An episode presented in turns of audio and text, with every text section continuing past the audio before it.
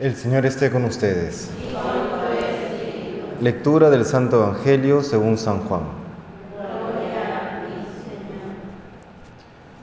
En aquel tiempo Jesús, profundamente conmovido, dijo, Os aseguro que uno de vosotros me va a entregar.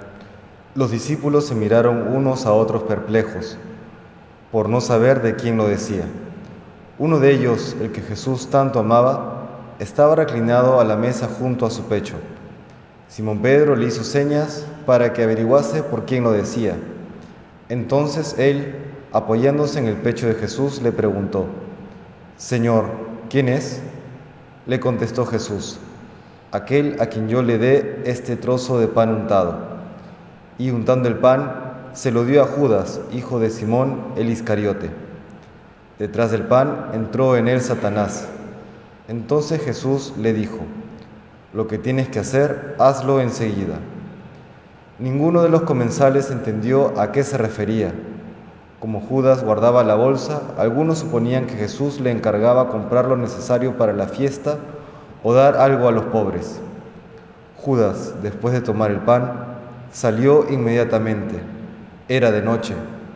Cuando salió, dijo Jesús, Ahora es glorificado el Hijo del Hombre y Dios es glorificado en él. Si Dios es glorificado en él, también Dios lo glorificará en sí mismo. Pronto lo glorificará. Hijos míos, me queda poco de estar con vosotros. Me buscaréis, pero lo que dije a los judíos os lo digo ahora a vosotros.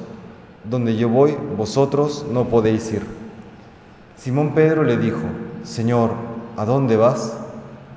Jesús le respondió, a donde yo voy no me puedes acompañar ahora, me acompañarás más tarde. Pedro replicó, Señor, ¿por qué no puedo acompañarte ahora? Daré mi vida por ti. Jesús le contestó, ¿con que darás tu vida por mí? Te aseguro que no cantaré el gallo antes que me hayas negado tres veces. Palabra del Señor.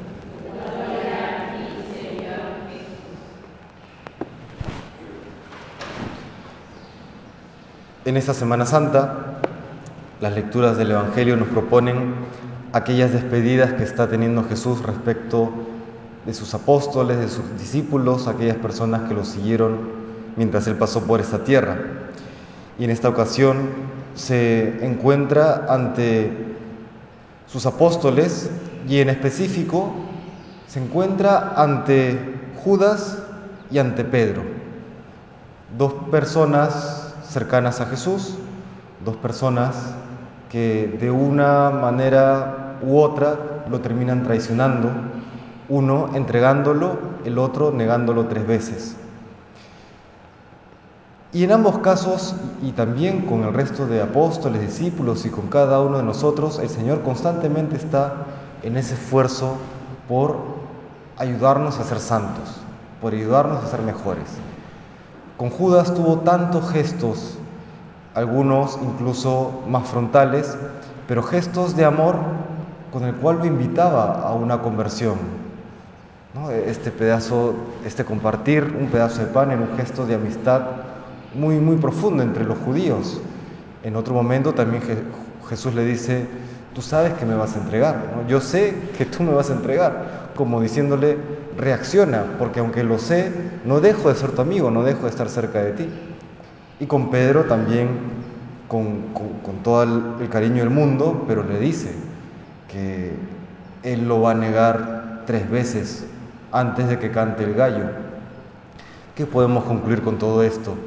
Que Jesús ante nuestra debilidad o incluso a veces ante nuestra mala voluntad, no deja de amarnos y no deja de invitarnos a una mayor conversión y a un mayor amor. No lo deja de hacer. ¿Por qué? ¿Porque es un iluso? No, sino porque Él que conoce a la perfección nuestros corazones, el de cada uno de nosotros, sabe que podemos ser santos. Hay una frase que muchas veces escuchamos y, la asumimos tan a la ligera, esta frase de ah, pecar es humano. Y sí y no. Pecar es humano en el sentido de que nosotros tenemos muchas debilidades y si es que vivimos al margen de la gracia, vamos a pecar. Pero recordemos que la gracia hace posible no pecar. Y el ser humano, transformado por la gracia, se eleva a su verdadera altura. Eso es lo que está haciendo Jesús en este Evangelio. Está enfrentándose, sí, a la maldad y a la debilidad del corazón humano, pero está a las puertas de derramar su sangre, está a las puertas de abrir el, cielo, abrir las compuertas de la gracia que nos vienen del cielo, del Espíritu Santo, para que, aunque seamos seres humanos ordinarios y aunque estemos marcados por el pecado original, sea posible una vez más, por su gracia, el ser santos, sea posible una vez más el no pecar. Le pedimos al Señor en esta Semana Santa y en nuestra vida cristiana en general, que nos ayude a ser conscientes de la infinita misericordia que ha tenido con cada uno de nosotros y que podamos corresponderle con este esfuerzo cotidiano, constante, permanente, para corresponder a su gracia y correspondiéndola poder no pecar para agradarle y glorificarle siempre. Que el Señor nos bendiga.